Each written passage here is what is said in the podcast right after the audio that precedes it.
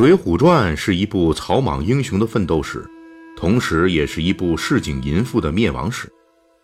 之所以淫妇会灭亡，就是因为他们大部分成为了英雄好汉的绊脚石。比如武松是因为杀潘金莲才会被发配，发配才有醉打蒋门神、血溅鸳鸯楼，这才有五行者上山落草。宋江不杀阎婆惜，就不会惹人命官司被发配江州。也不会提反诗劫法场，逼上梁山。杨雄不杀潘巧云，就不会有后来石迁偷鸡，也不会有梁山众好汉三打祝家庄。在《水浒传》中，淫妇也是有分类的，人数最多的一类是妓女。《水浒传》里，从名妓李师师以下，出现了很多妓女。先说一句啊。《水浒传》中的妓女行业里有个奇怪的现象，那就是戏份较多的妓女都姓李。施耐庵这么写的原因不详，我们只能推测说，可能是某个姓李的妓女得罪了他。李师师是给宋徽宗包养的，但是同时对燕青还摸过几把，大约是相当于给宋徽宗戴了四分之一个绿帽子。李巧奴是神医安道全包养的妓女。跟水贼张望私通，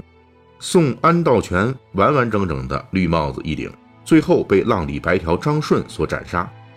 李瑞兰是东平府里一个妓女，跟九纹龙史进有一腿，后来借此出卖了史进。另外，跟妓女行当类似，但是具体专业不同的，还有勾栏卖唱的女子。这一类在北宋年间并不全是妓女，至少主业是唱歌，出卖色相属于兼职。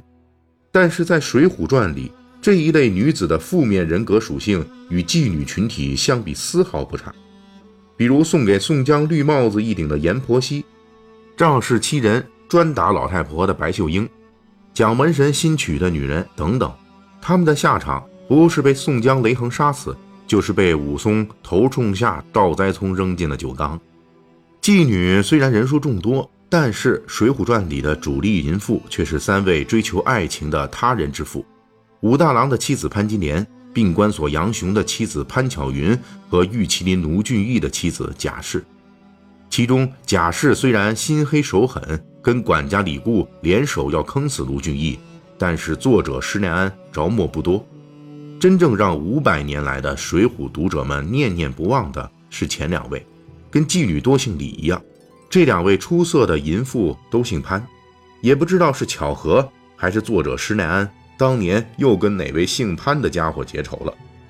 关于这两位潘女士，事迹基本大家都耳熟能详了，BT 历史零售员在此只能给大家提供一点他们的前世经历。众所周知，元杂剧是水浒小说的重要来源之一，元杂剧中的水浒情节剧大约有二三十个，其中保留到今天的只有几个。同乐院燕青搏鱼是其中之一，基本剧情是这样的：梁山好汉燕青下山遇到了燕大、燕二哥俩，与之结拜为兄弟。燕大的妻子王腊梅与官二代杨衙内私通已久，结果这事儿被燕青发现。东窗事发之后，杨衙内仗势欺人，把燕大、燕青抓起来问成死罪，准备杀人灭口。燕青等人越狱成功。杨衙内、王腊梅等人带官兵来追捕，双方火并，最后燕青和燕氏兄弟等人抓住奸夫淫妇，一起上了梁山。这段情节来看，我们很容易得出判断，这应该是《水浒传》潘金莲故事的基本轮廓来源。只不过元代的时候，燕大还不像武大郎那么猥琐。另外还要说一下，荡妇王腊梅不止出现在这一部元杂剧里。它是很多部戏里的淫妇的统一的名字，比如同样是水浒题材的《征报恩三虎下山》杂剧，里面的淫妇还是叫王腊梅。此外，还有一些杂剧里，王腊梅还是以荡妇形象出现。总之就是妖艳贱货加红杏出墙，加给主人公使绊子，三大功能集中于她一人身上。而且这些王腊梅还有一个标准的死法，那就是被人绑在树上剖腹挖心。这一死法也是元杂剧《水浒》主题的淫妇的标准死法，王腊梅就是这样，分别在两部《水浒》情节元杂剧里被好汉们剖腹挖心了两次，先绑起来，再剖腹挖心，碎尸万段，这跟《水浒传》杨雄杀潘巧云的手法一模一样。武松杀潘金莲也基本遵循了这个步骤。也正是因为王腊梅们的存在，使我们更加清楚地知道，施耐庵笔下对女性负面形象的塑造，并不完全来源于他对女性认识的局限。也就是说，施耐庵对女性有所偏见，但是他的笔下女性之所以这么淫荡，责任不全在他。元杂剧中王腊梅这类角色有个统一的称呼，叫做茶旦，也就是专指那些妖艳淫荡的女性。这些角色在当时的元曲舞台上是不唱的，主要通过形体语言来完成夸张的剧情冲突。从戏剧的功能来看，茶蛋是为了满足观众对剧情和审美的喜闻乐见，基本相当于漂亮的丑角，以此来增加戏剧性和矛盾性，因此属于功能比较专一的一类角色。而《水浒传》中延续了茶蛋的功能，继续让淫妇成为英雄的绊脚石，